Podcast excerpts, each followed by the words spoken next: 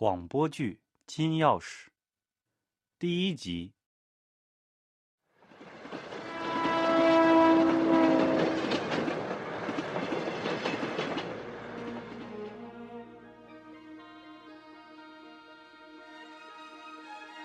欢迎来到青铜器博物馆，请大家参观第一部分《周秦之光》，请大家跟随长女我一起。儿姐姐，金钥匙在哪里呀？什么金钥匙呀？我听我爷爷说，好多年前博物馆从我们家收走了一把金钥匙，给了三百块钱。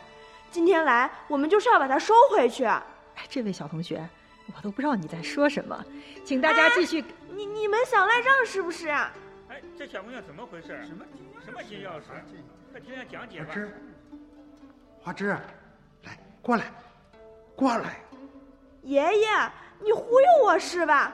我把所有的展示都跑遍了，根本就没有什么金钥匙。你要想找到那把金钥匙，得听爷爷讲个故事。故事？什么故事？哎呀，这是十好几年前的事了，那时候还没你。哎不，有了，那时候你在你娘肚子里头。那天夜里，我被外边一声奇怪的响声给惊醒了。我就去敲你爸你妈的门。永强，永强，咋了，爹？永祥，醒醒，咱爹喊你。哎，你们听见啥动静没有？听见了，刚才打雷了是不？胡说的，这腊月里哪来的雷声啊？觉得不对劲儿啊？闷闷的，哎像在砖窑里头放响子一样。哎，有啥不对劲儿的呀？那窑里放响子，他放去呗，跟咱有啥相干的，爹？你就爱瞎操心。哎呀，赶紧睡去吧。第二天呢，我和你爹你妈跟平常一样给砖窑挖土啊。那天你表舅二成也来了。就是出国的那个表舅。嗯，那时候二成啊还是个老实疙瘩，在城里打工，老板耍死皮不给工钱，你姑婆就让他来找我，想个啥办法？你看我有啥办法？就让他跟我们一块儿取土、拖砖坯子。结果挖着挖着，镢头碰到个啥东西，我和你舅扔下了镢头，用手在土里刨了一会儿，刨着刨着，土里头露出了半只圆圆的、满是绿锈的铁疙瘩。呀，爹，这啥东西啊？这，我看看。哎呀，这这不会是炸弹吧？啥玩意儿嘛？来，你俩让开，我看一下。哎呀，爹，你别抹张黑脸照镜子，自个儿吓自个儿成不？嗯，不对不对，跑，快跑！我们跑到不远处一道土坎底下躲了起来。你妈呀，把耳朵捂得紧紧的。响了没？要是响了，你捂耳朵都没用。爹，这地方咋能有炸弹？听你爷说过，过去日本人往咱这一片扔过炸弹，满天的飞机就像老鹰下蛋一样。哎呀，昨晚的那个响声，怕就是地下响了一颗炸弹。哎，我得把乡里的武装干部叫来。哎，永祥，你干啥？你不敢不敢！我爸咋了？你爸，他捡了一块石头给扔过去了。啥炸弹呀？我在电视上看过，那飞机扔下的炸弹啊，长得跟萝卜一样的，还带个尾巴，这咋看咋不像。哎呀，永祥，你快回来，回来呀！你不回来，要命了！你回来呀！来来来，来，哎呀，你们过来嘛，过来过来过来，没事儿。这咋可能是炸弹呢嘛？你看，爹，嗯这像一口钟。嗯，是想中啊。哎，咱可没见过这样的钟啊？我们守了半天，一看那东西不是炸弹，然后就想办法把它从土里往出挖。结果呀，一下子挖出个大洞来！哎呀，你妈的眼尖，一眼就发现洞里还有东西。哎呀，你们快看呐，的东西，个个都绿莹莹的，不光有钟，还有盘子，还有哎呀，那么老大的香炉，比咱周公庙的香炉还大。啊，我一下子就知道，这是发现宝了。因为以前市上县上的干部都来咱村里做过文物宣传。啥？我刚才看到的那些编钟，都是咱家上交的。你先别急着猜，后边的事儿啊，可没你想的那么简单。那那这后面又发生啥了？咱家发现那些绿绿的宝物之后，你爸的眼睛，他先绿了。爹，妈，咋办呀？还能咋办？赶紧报告政府嘛！对对对，报告政府，报告政府。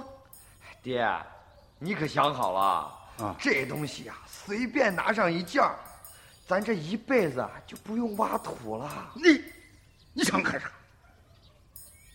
没啥，我能干啥？我就是说说呗。这这，快到根科家小卖部，给县文化馆打个电话啊！哎，去呀你！爹，你这这，哎，算了，你叫二成打去吧。哎呀，我就让你去，记着，一定要悄悄的，不敢让任何人知道，听见没有？哎，你听见没有嘛？哎呀，爹，我知道了，这就去。哎尽管我千叮咛万嘱咐，村里的人还是很快就知道了。也许是你爸打电话的时候让谁给听见了。听说这年挖到宝了，是不是？在哪儿呢？快去玩！啊，这咋是看着？哎，舅，嗯，有人来了。啊，那快快快快，把钟放进去，呃，把把把洞口给盖住，哎盖住。哎，啊二成，哎你给他守着账。啊啊啊啊！二叔啊，听说把宝物挖下了，哎呀，你听谁胡说呢？还行了吧？像独吞是吧？这块土哎，又不是他家的责任田。就是站着，这个站着，这站着！我看谁敢过来。我认识你们，可我手里这把老爵头不认识你们。我们盼星星盼月亮，快到晌午的时候，才把县文化馆的王馆长他们盼来。后来市上的人来了，再后来呀、把省上的人也给惊动了。他们挖出来一套编钟，还有许多连他们都没有见过的宝物。呃，其中有一件叫“来鼎”，说是两千多年前西周有一个叫善来的有地位的人制作的。哎，华珍，你知道不知道？那青铜器贵重就贵重在文明，哎，不是不是文明，是铭文上头，就是上面刻的字。都说了，一字值万金呐，这顶上的铭文呐，有二百多个字呢。哇塞，这光铭文就值二百多万呀！啊那这上面都说了些啥呀？听咱市上的文物专家那个韩教授说，这些文字记的是善来他爹被周天子封到善地为侯，善来受命辅佐他爹，并且打败了戎人，有功，所以受这个周王室奖赏的事儿。爷，嗯。这个善来跟咱同姓，那他会不会就是咱们单家的祖先呀？说你精吧，我跟你说，只能说是大概是，没有家谱留下来，这啥都不是真的呀。当时这个顶挖出来以后啊，村里的警戒一下子就提高了。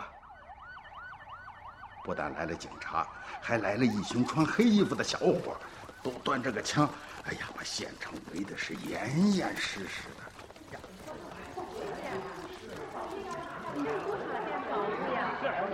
这算谁的呀，将军？剩家的吗？这不一看发了，哎，不能不能归他家，不行不行，这不能归他家，不能归他家。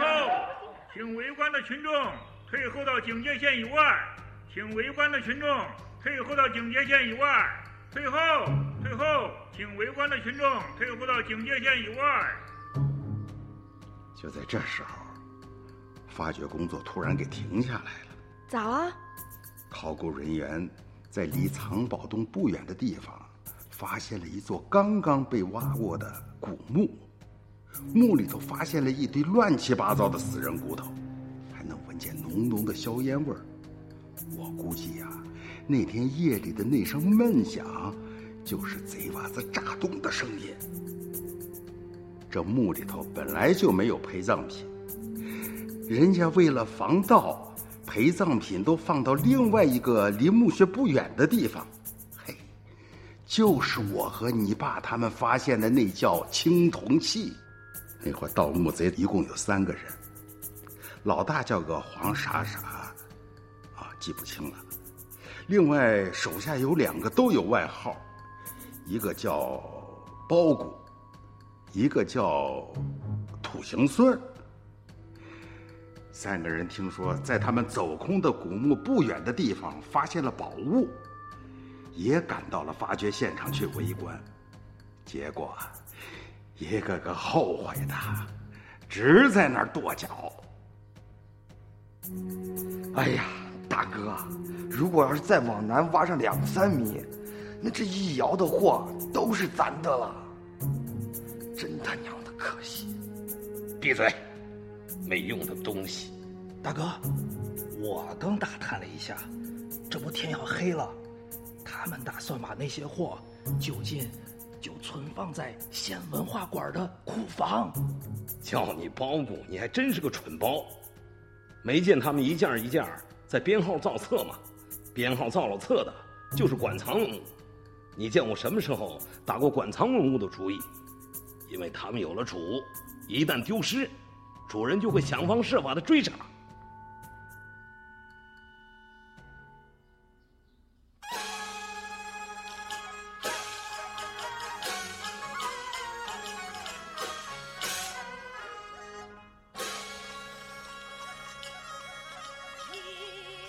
快过年了，腊月二十三，政府啊，在咱村里召开一个表彰大会，村里头专门包了一场戏。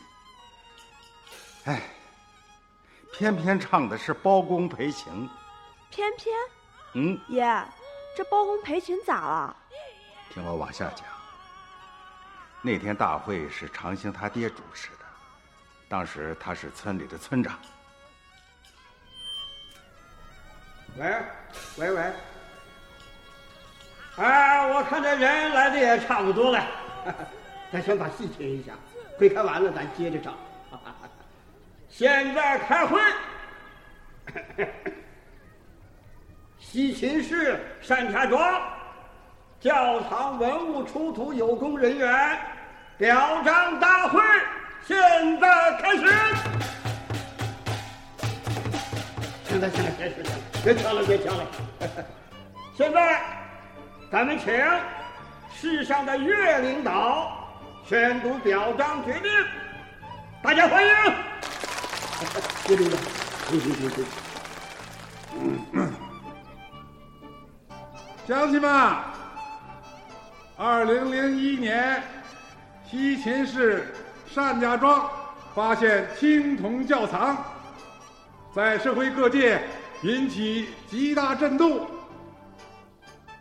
单家庄村民单家锁、单永祥、郭秀霞和袁下村村民周二成四位同志，在发现文物后。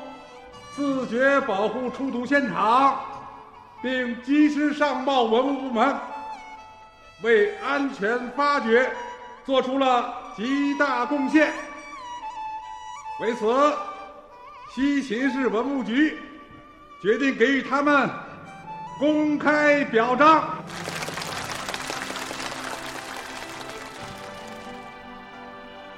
并每人奖给人民币一万元。哎呀，这说的，这家伙的老天爷！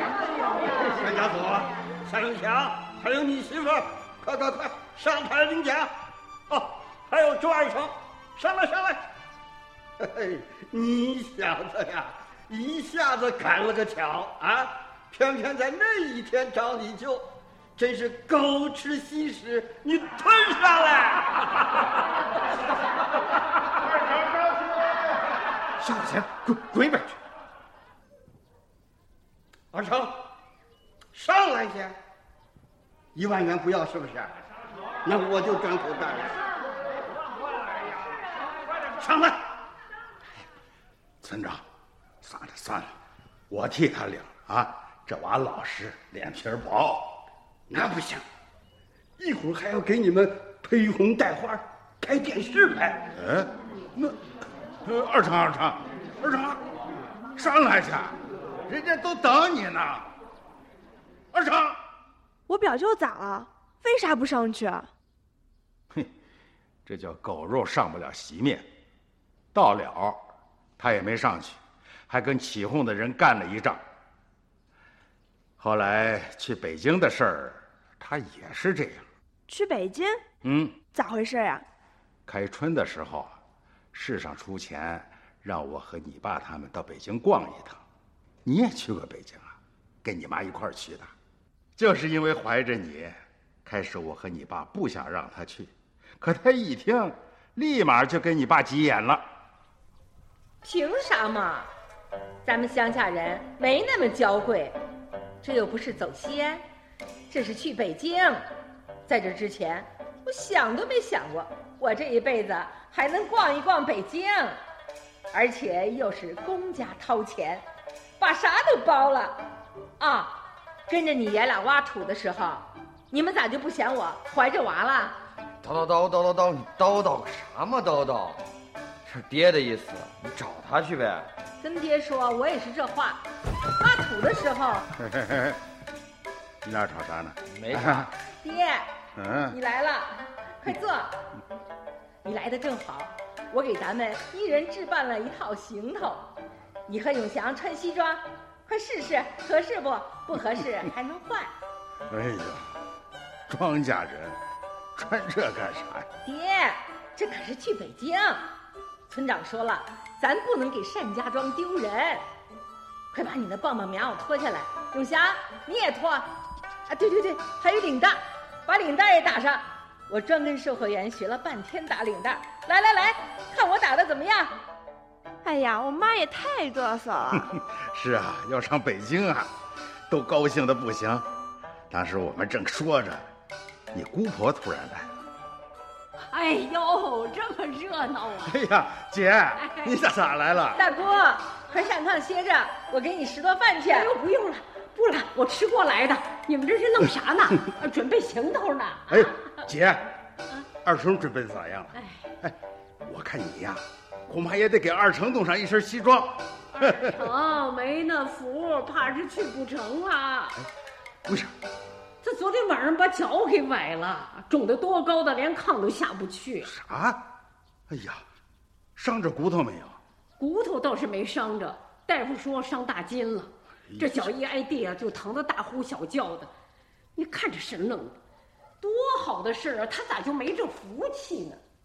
姑，二成就是狗肉不上席。永祥，你咋说话呢？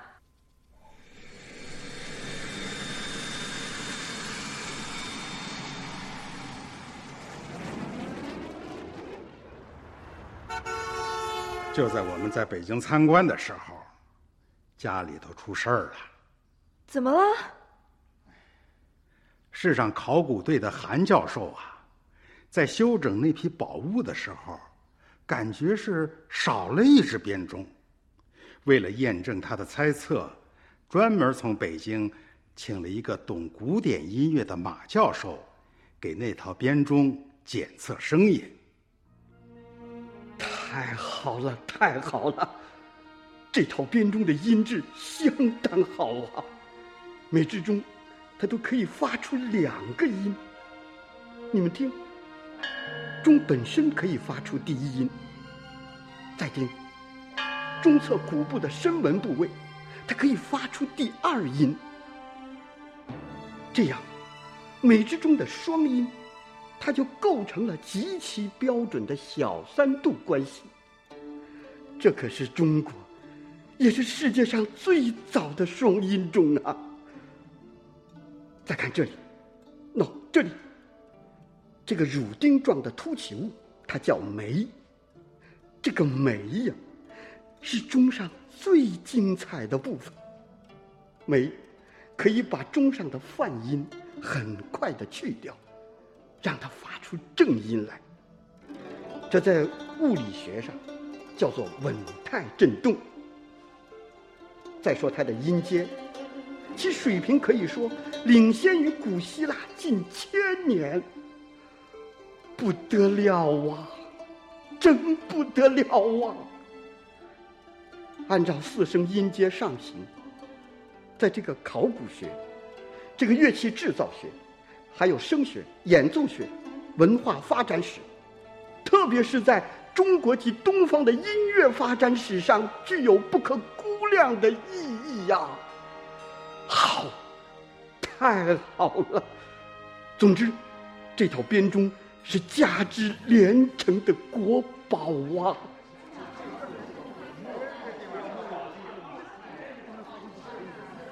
然后，马教授让他的助手演奏。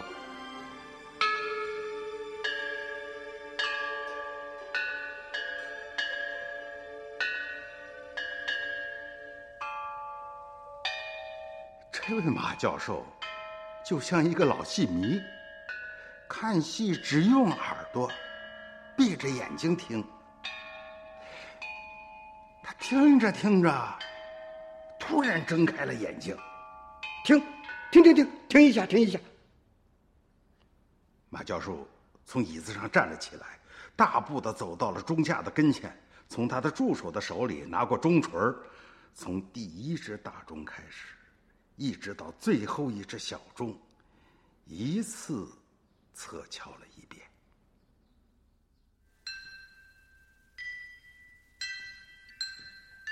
敲第二遍的时候，他在当间的两只钟跟前停下来。